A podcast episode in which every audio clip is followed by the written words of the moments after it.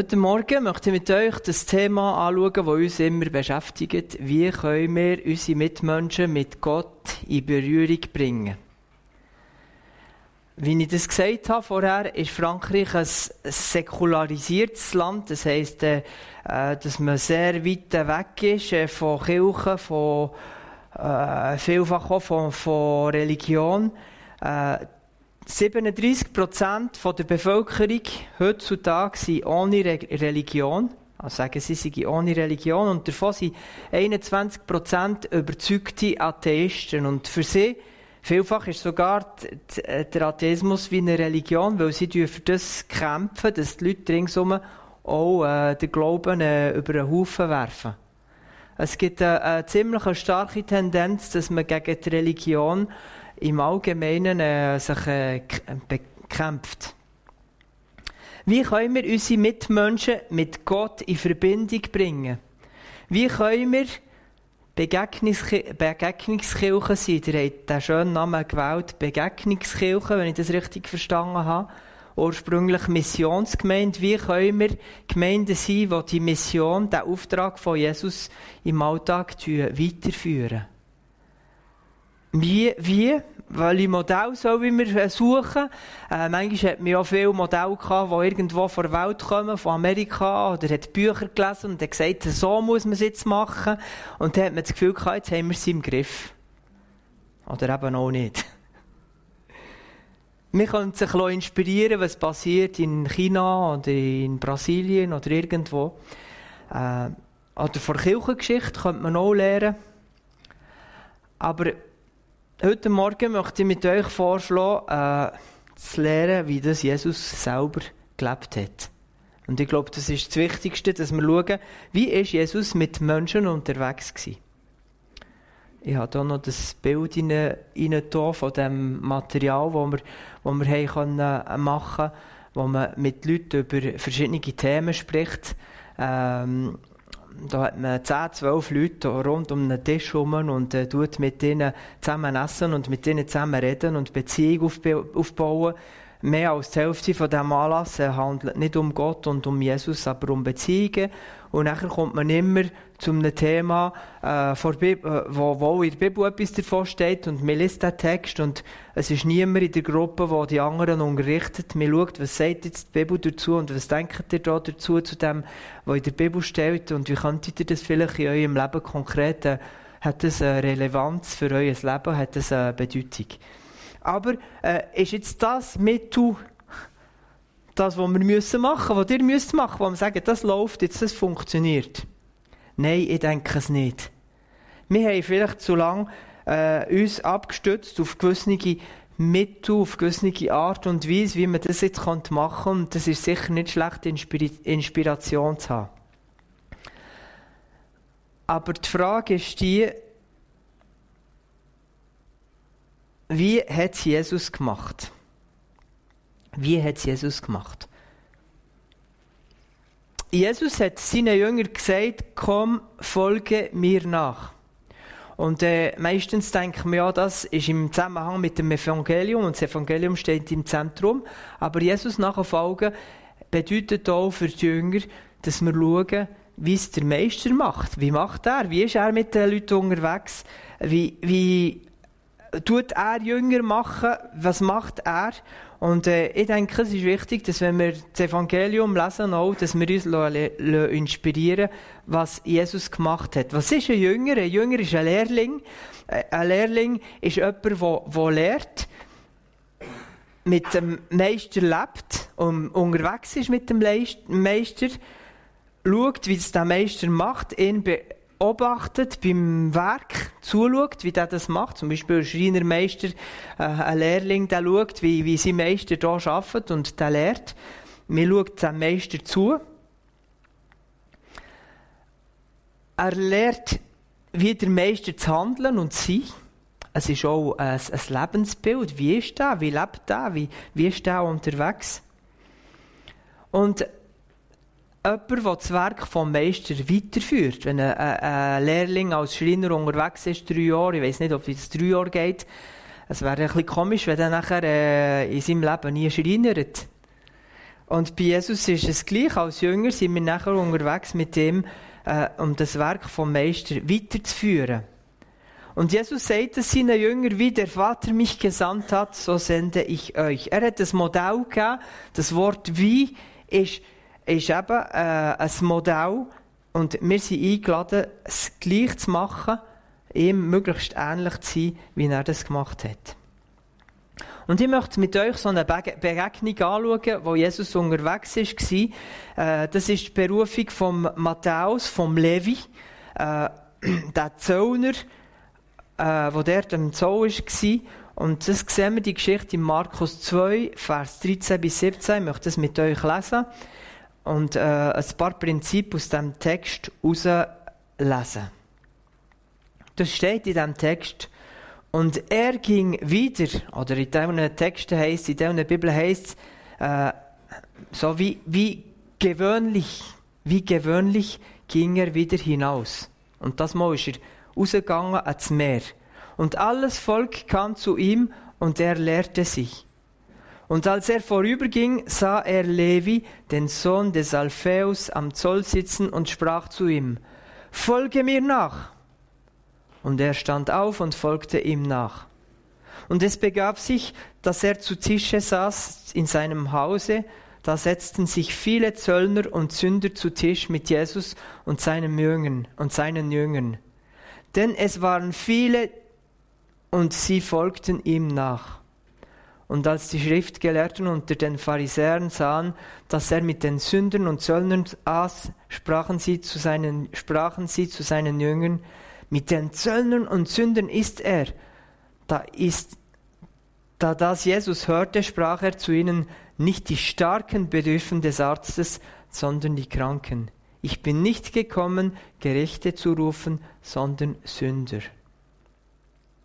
Eine von zahlreichen, zahlreichen Begegnungen, wo Jesus mit Leuten, äh, Leuten begegnet ist. Ich möchte aus dieser Geschichte fünf Prinzipien herauslesen, die wir uns ins Herzen nehmen können. Das erste Prinzip von dieser Geschichte, äh, Jesus als Modell, das sieht man nicht direkt in diesem in dem Abschnitt, aber man sieht es im ganzen Leben von Jesus, dass Jesus eine tiefe Verbundenheit hatte mit seinem Vater im Himmel. Eine tiefe Verbundenheit mit seinem Vater. Jesus war verwurzelt in seinem Vater. Er ist geblieben in seinem Vater. Das Wort bleiben, das kommt ja im Johannes 15 auch so stark vor. Bleibet in mir. Und Jesus ist in seinem Vater verwurzelt gewesen. Jesus ist erfüllt mit dem Heiligen Geist und das kommt ganz besonders zum, zum, Vor, äh, zum Ausdruck, wo Jesus getauft ist worden, wo der Heilige Geist in Form von einer, von einer Taube ist auf ihn herabgekommen und er ist erfüllt worden, das heisst, in verschiedenen Stellen, Jesus ist erfüllt und geleitet vom Heiligen Geist. Und Jesus ist in seiner Identität prägt als Sohn Gottes. Die Stimme bei der Taufe von Gott hat, Gott hat ihm gesagt, du bist mein geliebter Sohn, an dir habe ich wohlgefallen. Oder in dir habe ich alle meine Zuneigung, meine Liebe ist für dich. Auf Schweizerdeutsch könnte man sagen, ich habe dich ganz fest gern. Gott hat Jesus gesagt, ich habe dich ganz fest gern. Und ich denke, wenn wir unterwegs sind mit Jesus, müssen wir auch uns bewusst sein, unserer Identität als Kind, als Sohn und Töchter von Gott und die Stimme immer wieder hören von Gott, ich habe dich ganz fest gern. Du bist mein Sohn, du bist meine Tochter. Und aus dieser Basis heraus war Jesus unterwegs. Jesus ist hat seinen Auftrag gekannt. Er hat gewusst, warum das er ist gekommen.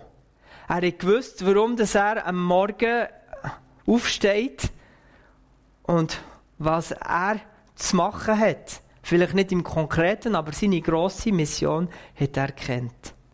Er ist auftragsbewusst unterwegs gewesen. Das ist ein weiterer Punkt, den man bei Jesus lernen kann dass wir unserem Auftrag bewusst sind. Jesus hat das übrigens gesagt, ganz am Anfang vom Dienst hat er seinen Auftrag öffentlich äh, bekannt gegeben. Und das ist nämlich ein Auftrag, den man im Jesaja findet, wo er gesagt der Geist des Herrn ruht auf mir, weil er mich berufen und bevollmächtigt hat. Er hat mich gesandt und doch und jetzt der Auftrag, den Armen die frohe Botschaft zu bringen. Ich rufe Freiheit aus, aus für die Gefangenen, den Blinden sage ich, dass sie sehen werden und den Unterdrückten, dass sie von jeder Gewalt befreit sein sollen. Ich verkündige ihnen ein Jahr, in dem der Herr seine Gnade zeigt. Er hat seinen Auftrag kennt, er gewusst, warum das er ist gekommen, warum das er unterwegs war, warum das er zu den Menschen geht.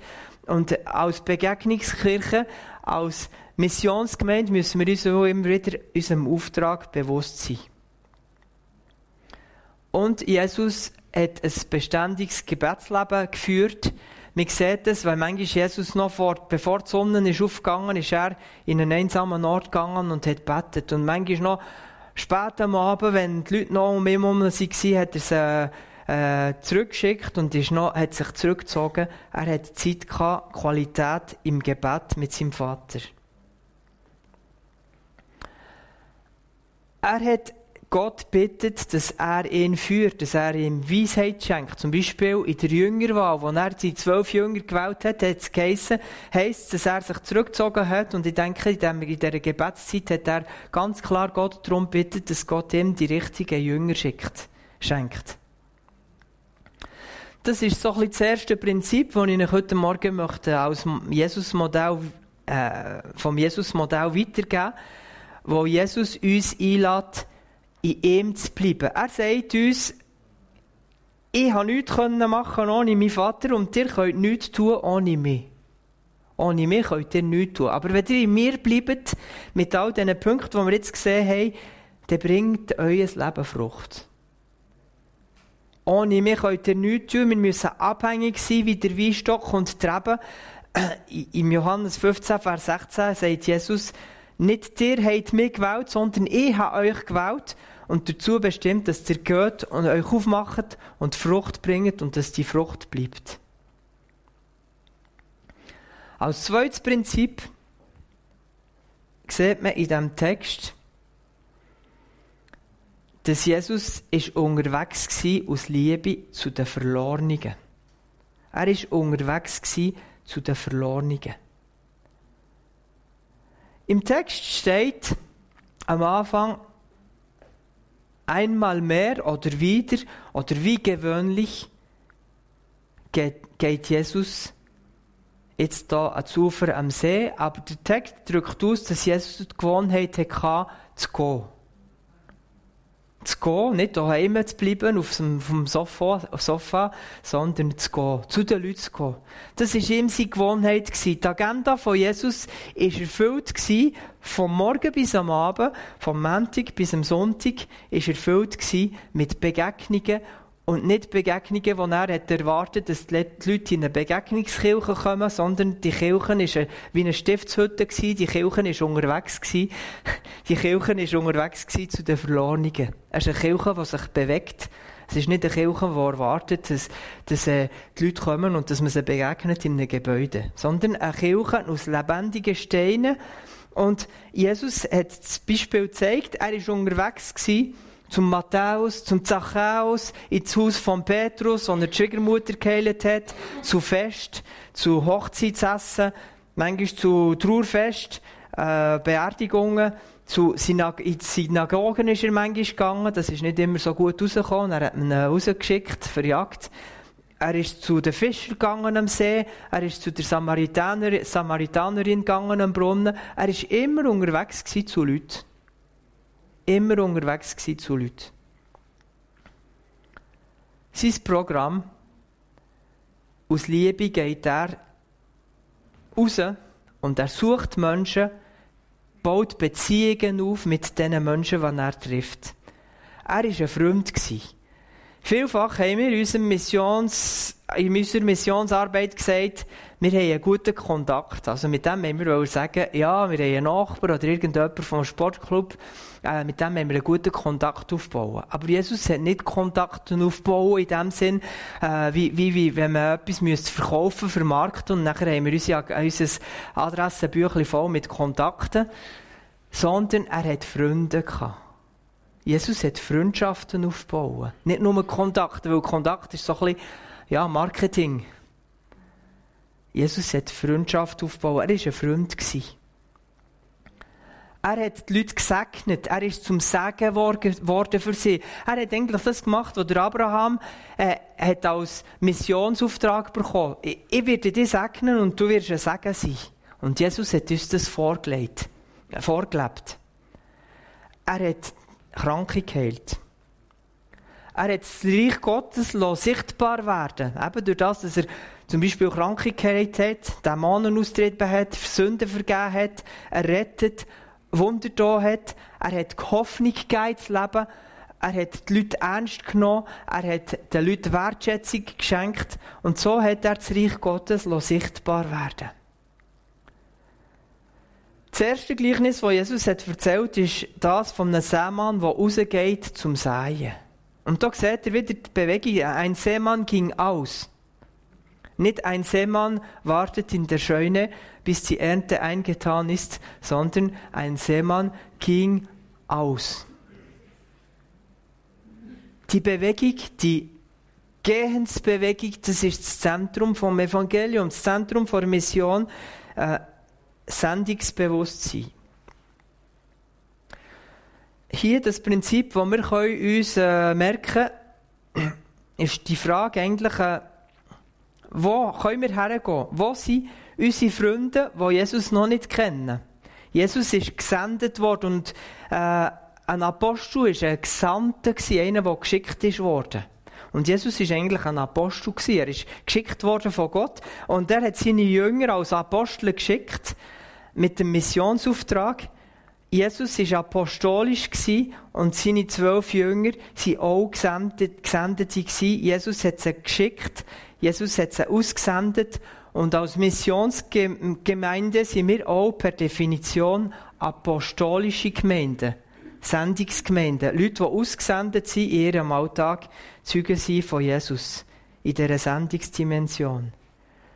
Der Apostelgeschichte 1, Vers 8 hat Jesus gesagt, bevor er in den Himmel gefahren ist, ihr werdet meine Kraft des Heiligen Geistes empfangen, der auf euch kommt kommen wird und ihr werdet meine Zeugen sein in euren Kirchengebäuden. Nein, ihr werdet meine Zeugen sein in Jerusalem, in ganz Judäa, Samaria und bis ans Ende der Welt. Die seht, die Bewegung vom Evangelium, das ist etwas, was man nicht festhalten kann an einem Ort, das muss rausgehen. Mobilität.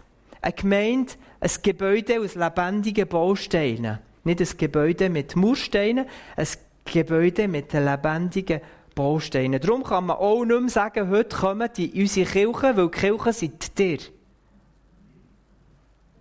Das Gebäude ist nur ein Gebäude und das kann bei euch im Wohnzimmer sein, das kann irgendwo sein, im Wald, das kann irgendwo sein, aber man kann nicht sagen, kommen die unsere Kirche, weil die Kirche sind wir.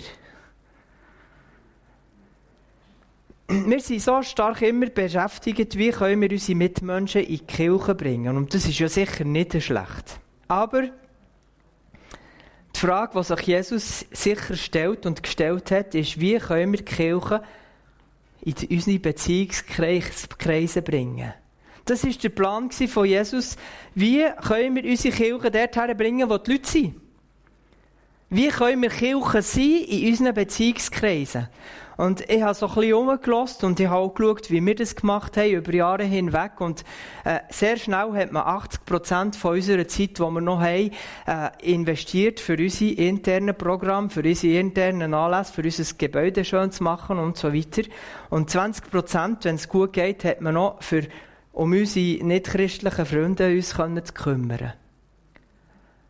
Wäre es nicht interessant, wenn man diesen Prozentsatz um, umkehren würde? vielleicht 20 Prozent, das ist schon ziemlich viel, 20 Prozent investieren für das, was sich hier passiert und 80 Prozent für unsere Leute, die Jesus noch nicht kennen.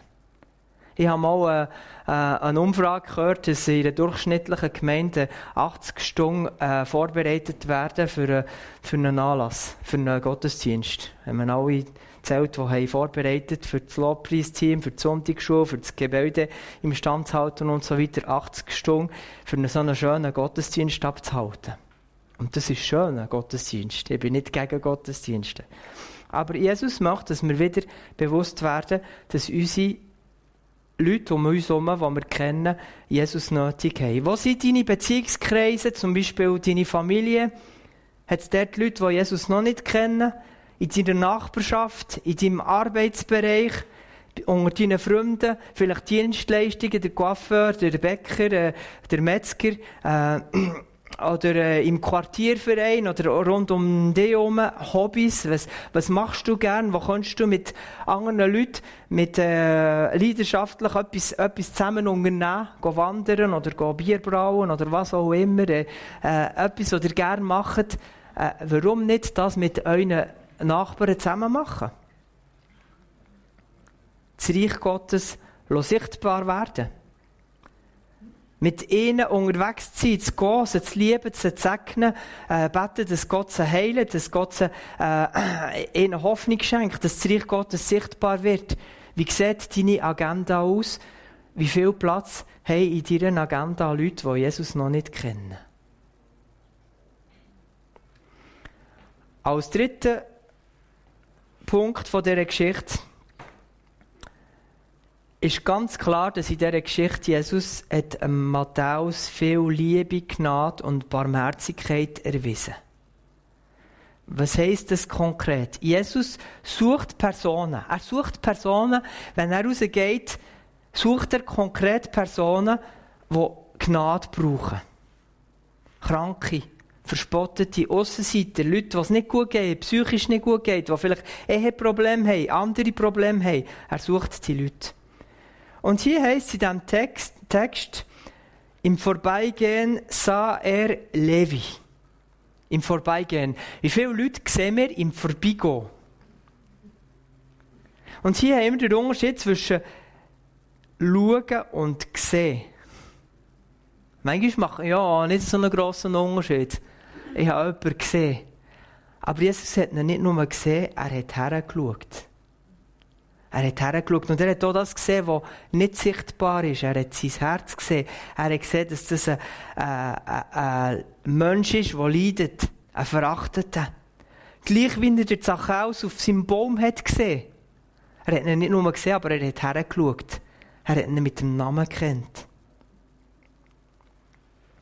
Jesus hat wahrscheinlich seine Zerbrochenheit erkennt, seine Sehnsucht, seine Einsamkeit, seine Hoffnungslosigkeit, vielleicht seine Scham, seine Schuld. Er hat sein, vielleicht sein belastetes Gewissen erkennt. Und vielleicht hat er festgestellt, dass er ganz viel so äh, dunkle Augen hat und nicht viel geschlafen hat. Schlaflosigkeit. Vielleicht hat er einfach festgestellt, dass das ein psychisch belasteter Mensch ist, was ihm nicht gut geht. Er hat das gesehen. Aber er hat nicht nur das gesehen, was nicht gut geht, sondern er hat auch das göttliche Potenzial gesehen, was Gott aus diesem Menschen machen kann. Ein Evangelist. Ein Jünger, ein Missionar, einer, wo wir heute noch lesen können, was er geschrieben hat über das Leben von Jesus. Jesus hat das Potenzial gesehen in ihm. Für ihn ist der Levi, der in seinem Zollhäusli Potenzial ein Multiplikator gewesen, ein wichtiger Mitarbeiter im Reich Gottes, ein Evangelist. Sind wir fähig, durch den Heiligen Geist das Potenzial zu sehen in den Leuten, die um uns herum sind?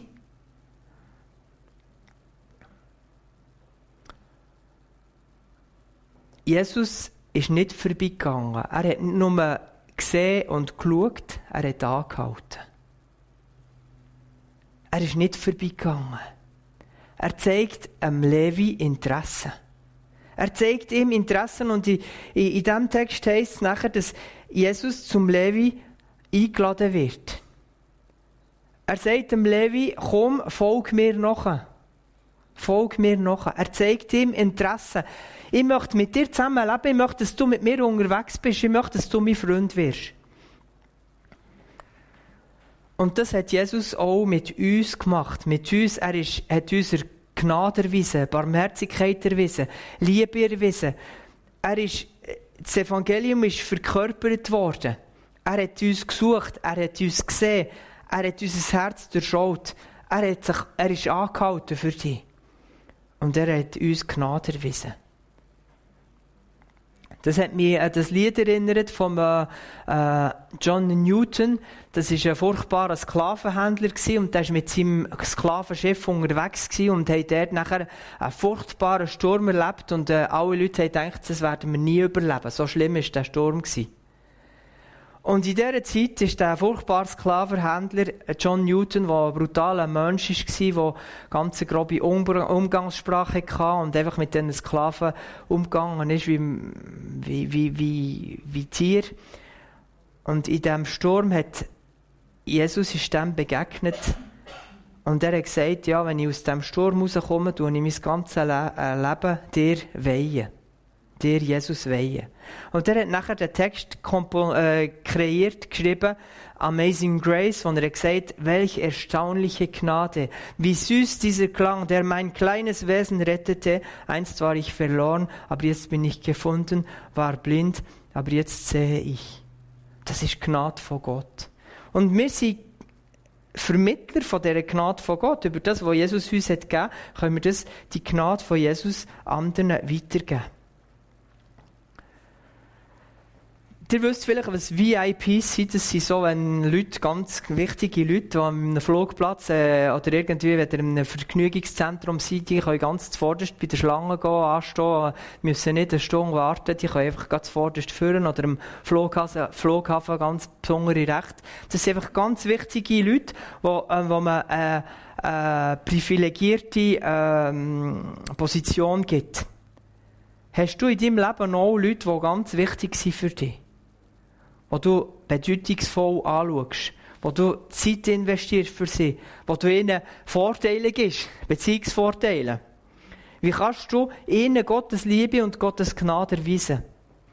Wir sind dazu berufen, sie zu suchen in der Ernte, sie zu sehen, zu erkennen, zu beten für sie, ihre Zerbrochenheit zu erkennen, ihr Potenzial zu erkennen. Wir sind dazu berufen, dass wir uns anhalten für sie, dass wir Zeit nehmen für sie, dass unsere Agenda sie einen Platz haben. Äh, wir sind berufen dazu, ein Segen zu sein für die Menschen, ihnen Gnade und Liebe zu erweisen, sie mit Gott in Berührung bringen, dass Gott sie heilt und befreit.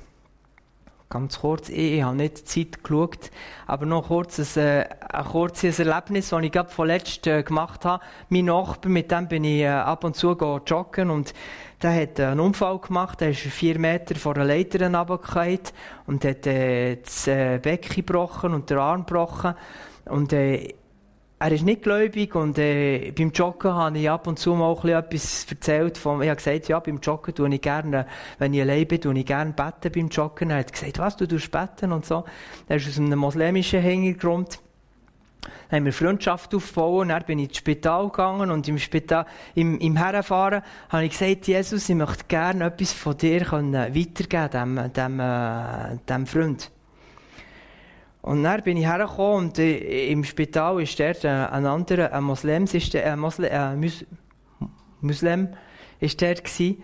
Dann ich dachte, ja, das ist jetzt wahrscheinlich nicht der gute Moment, äh, mit dem über Jesus zu erzählen. Ich habe einfach gesagt, lass, ich tue für dich beten, dass, dass Gott äh, schenkt, dass du wieder auf die Beine kommst.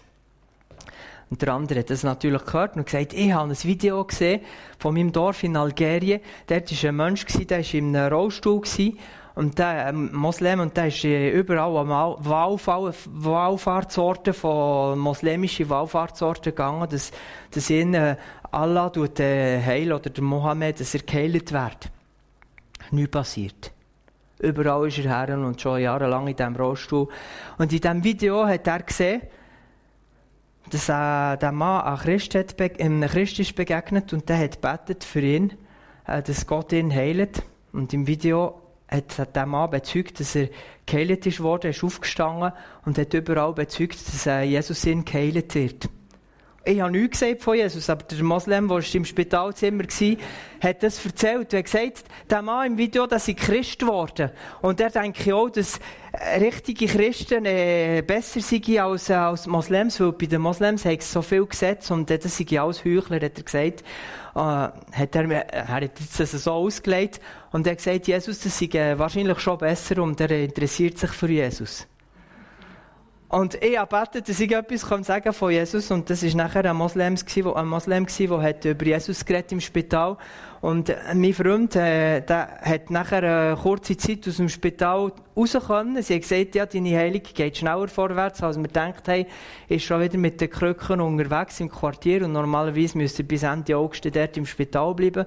Er hat gesagt, ja, danke vielmals für, die, für dein Gebet. Ich habe nachher ähm, einen anderen Tag habe ich wirklich mit ihm gebetet, dass Gott ihn heilt.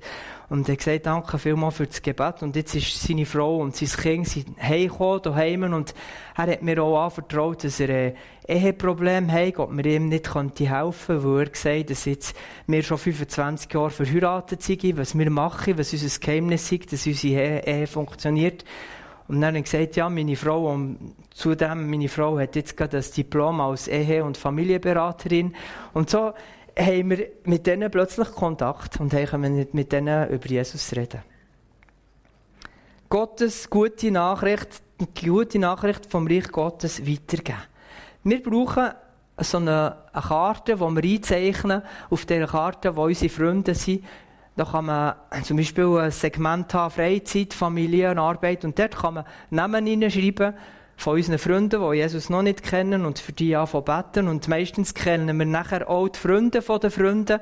Und dann haben wir nachher eine ganze Karte, wo wir für die, für die Leute beten und mit diesen Leuten unterwegs sind. Die Leute, dass sie einen Platz haben in unserer Agenda, in unserer, in unserer Zeitplanung, dass wir mit ihnen Zeit äh, verbringen, sie lieben und alles das, was Jesus gemacht hat, sie segnen und äh, ihnen zeigen, dass sie wertvoll sind für uns und das hat Jesus gemacht. Und so versuchen wir auch unsere, unsere Gruppe, unsere Gemeinschaften, einfach jedes zu ermutigen, das so zu machen. Der vierte Punkt, den ich herausheben möchte, Jesus hat nicht nur das Reich Gottes verkündigt, sondern er hat Jünger gemacht. Er hat Matthäus gesagt, Komm, folge mir nach. Jesus hat Jünger gemacht. Das Bild habe ich gern. Komm, folge mir nach. Jesus hat Jünger gemacht. Wie wir das am Anfang gesagt haben, er hat die Leute eingeladen, mit ihm zu leben und zu schauen, wie er ist, ihm nachzufolgen, zu begreifen, dass er der Herr und der Retter ist und dass er ein neues Leben schenkt, aber ihnen nachher auch zu lehren, ihm nachzufolgen.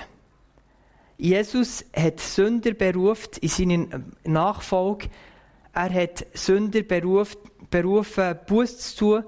Und er hat mit der Bekehrung den, den Jüngern den Auftrag gegeben, Jünger zu werden und nachher den Missionsbefehl weiterzuführen. Er sagt ihnen nachher, wie der Vater mich gesandt hat, so sende ich euch. Weil Jesus Botschafter vom Reich Gottes war, sind wir als Jünger berufen, auch Botschafter vom Reich Gottes zu sein.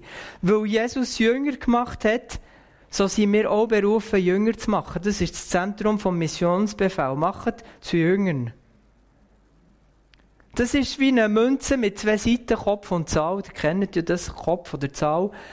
Und wenn ihr eine Münze habt, könnt ihr nicht auswählen, äh, entweder die Kopf oder Zahl, das gehört zu der gleichen Münze, gehört Kopf und Zahl. Und ihr sagt das so, für sagen, dass wenn Jesus sagt, komm, folge mir nach, sagt er gleichzeitig, du sollst ein Menschenfischer sein. Man kann nicht nur Jesus nachfolgen, aber sagen, Jünger machen, das interessiert mich nicht. Das gehört zum Nachfolgen von Jesus. Jesus möchte gerne eine Multiplikation von Jüngern sehen, dass Jünger anfangen, Jünger machen. Und wir sind sehr äh, berührt, zum Beispiel, was unsere Tochter hat erlebt. Sie hat äh, ihre Kindergartenfreundin, ist immer noch, die ist jetzt äh, 19 Jahre alt und ist immer noch mit ihrer Kindergartenkollegin äh, befreundet. Und die hat sich jetzt zu Jesus führen und ihre Kindergartenfreundin, die ist jetzt mit Jesus unterwegs, die hat jetzt ihre Freundin zu Jesus geführt. Und sie hat auch ihre Mutter zu Jesus geführt. Und jetzt fängt ihre Mutter an, in ihrer Nachbarschaft von Jesus äh, weiter zu erzählen. Und so geht es weiter. Und manchmal haben wir das Gefühl, es muss jetzt einfach so grosse Anlässe geben, wo ganz viele Leute kommen und nachher macht man einen Aufruf, die bekehren sich. Das ist äh, gewaltig, das ist schön.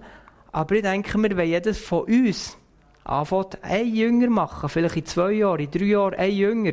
Und die machen auch wieder Jünger, dann gibt es eine Multiplikation. Und so ist das Christentum verbreitet worden. Wo sind unsere Jünger? Wie kannst du ihnen helfen, Jünger zu machen? Wo sind die Menschen, die Jesus brauchen, wo du kannst ihnen Anleitung geben, wie sie Jesus gehorsam sein können, wie sie lernen so zu leben, wie Jesus hat gelebt?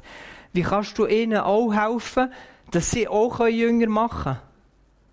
Wir waren meistens zufrieden, wenn wir jemanden zum Jünger machen können. Und jetzt heute über viel Zeit investieren, dass wir ihnen helfen, wie sie Jünger machen können. Das ist jetzt für uns so ein bisschen der Kernfokus, wo, wo wir müssen den Leuten helfen, den, den, den jungen Christen zu helfen, dass sie selber auch Jünger machen können. Der letzte Punkt, den ich noch unterstreichen möchte, das war der, dass der Levi, der Matthäus, ein grosses Festessen hat organisiert in diesem Text. Und Jesus und seine Jünger waren dabei. Das war so eine gemischte Gruppe halb so verachtete Leute, äh, die Hälfte vom Saal, vom Esszimmer. Von, stellen wir das so vor, wir waren mal in Ägypten und da haben sie so zu Tischen gelegen und äh, ganz viele Leute ringsum um, um Essen, das nicht nur fünf Minuten geht, da bleibt man stundenlang um, das Essen mit der guten äh, Atmosphäre und dann sind die Hälfte der Leute sind so schlechte, verachtete Leute gewesen, und die anderen waren Jesu Jünger gewesen. Und zusammen haben sie gegessen und sind Freunde geworden. Salz muss in die Suppe. Jesus hat gesagt, ihr seid das Salz der Erde. Und so müssen wir in Kontakt kommen mit den Leuten, die Jesus noch nicht kennen. Jesus war ein Freund von den Sündern und das ist ihm übrigens nah angekreidet worden. Schaut, der Jesus der ist mit schlechten Leuten unterwegs. Und ich denke, für, für sie war es eine, eine Schande, aber für Jesus war es ein Kompliment. Dass er mit schlechten Leuten unterwegs war. Er hat ihnen, wie wir das gesehen haben, Erbarmen erwiesen, Liebe, Barmherzigkeit, Gnade, Zuwendung. Er war Arzt für die Kranken und nicht für die Gesungen. Er hat ihnen göttliche Barmherzigkeit erwiesen.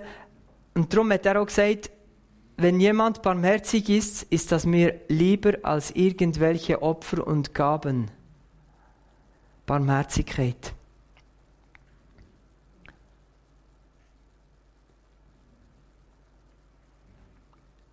Und Jesus hat durch das ganze Gruppen erreicht. Das heisst im Text, viele von diesen Matthäus-Freunden, von Levi-Freunden sind nachher Jesus auch noch gefolgt.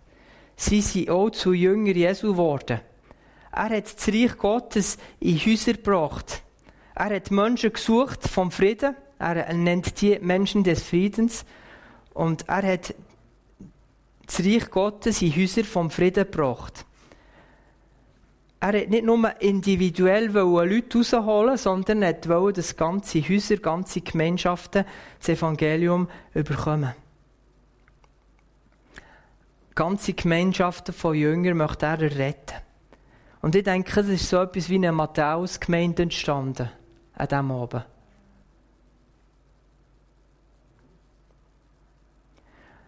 Was sind das Menschen vom Frieden?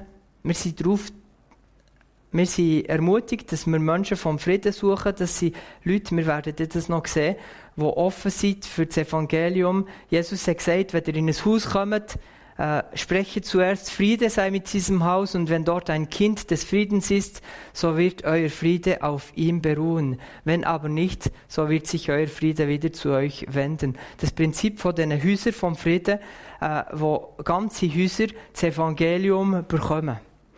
Man kann sich das so vorstellen wie Silos in Gesellschaftssegment, wo das Evangelium muss reinkommen Und vielfach, was machen wir? Vielfach versuchen wir, die Leute aus diesem Segment rauszuholen und sie in unsere Gemeinde einbinden. Und leider haben wir das auch gemerkt, dass nach ein, zwei Jahren haben die gar keine Freunde mehr, die Jesus nicht kennen. Die sind dann so wohl in unseren Gemeinden, sie haben alle, Gemeinde, alle Freunde verloren. Viel. Und Jesus hat es anders gemacht. Er wollte das Evangelium in die verschiedenen Gesellschaftssegmente hineinbringen. In der Apostelgeschichte lesen wir von 30 Bekehrungen, 27 Bekehrungen in der Apostelgeschichte waren ganze Gruppen, die sich bekehrt haben. Ihr könnt das bei der Lydia anschauen, ihr könnt das bei Cornelius und bei vielen anderen sehen. Immer waren das ganze Gruppen, die sich bekehrt haben und das sind durch das auf eine Art neue Gemeinschaften, neue Gemeinden entstanden. Wie findet man die Menschen vom Frieden? Das sind Menschen, die offen sind, Menschen, die Hunger haben und Menschen, die das, was, was dir ihnen geht, weitergeben, was es nachher weitergeben an anderen. Jesus lädt uns ein, seinem Modell nachzufolgen. Komm, folge mir nach. Jesus lädt uns also ein, ihm ähnlich zu sein. Und für das, am Schluss möchte ich einfach nochmal die vier, fünf, fünf Punkte nochmal zeigen. Jesus bleibt in seinem Vater verwurzelt, hat eine enge, intensive, intime Beziehung mit seinem Vater. Jesus ist aus Liebe unterwegs zu den Verlorenen. Das hat in seiner Agenda einen wichtigen Stellenpunkt. Jesus erweist ihnen Gnade. Jesus macht Jünger. Und Jesus geht in Häuser vom Frieden und dort entstehen neue Gemeinschaften. Ich hoffe, dass euch das inspiriert. Also Jesus sollte uns eigentlich immer inspirieren. Und ich möchte einfach noch beten, dass Gott uns schenkt, dass wir Jesus immer ähnlicher werden können. Herr Jesus, ich danke dir, dass du uns so ein außergewöhnliches, göttliches Vorbild hast geschenkt von Gnade, von der Liebe, von der Zuwendung, von einem Menschen, wo du hast gezeigt, wie du äh, Hoffnung hast geweckt, wie du neues Leben geschenkt hast, wie du das Reich Gottes hast sichtbar werden. Und ich denke, ich, ich bitte dich, dass du einfach uns hilfst, dass wir ganz konkret und vielleicht auf ganz einfache Art und Weise können deine Zeugen sein, deine Jünger Liebe und Barmherzigkeit weitergeben und dass wir die Arbeit von, die, von deinem Werk weiterführen dass wir deine Zeugen sein dass wir die gute Nachricht vom Reich Gottes weitergeben und dass auch um uns herum Leute sich öffnen, dass du uns zeigst, Weisheit schenkst, welche Leute sind offen, welche haben die nötig, welche Personen äh, möchtest du äh, wirklich ganz spezifisch, äh, dass wir uns um sie kümmern. Schenk, dass wir einfach in dir bleiben und du versprichst uns, dass wenn wir in dir bleiben, dass du uns viel Frucht wirst entstehen und Frucht, die wird bleiben. Schenk, dass wir als Gemeinden, als Christen können Missionsgemeinden sein die bleibende Frucht wirken, Frucht für die Ewigkeit.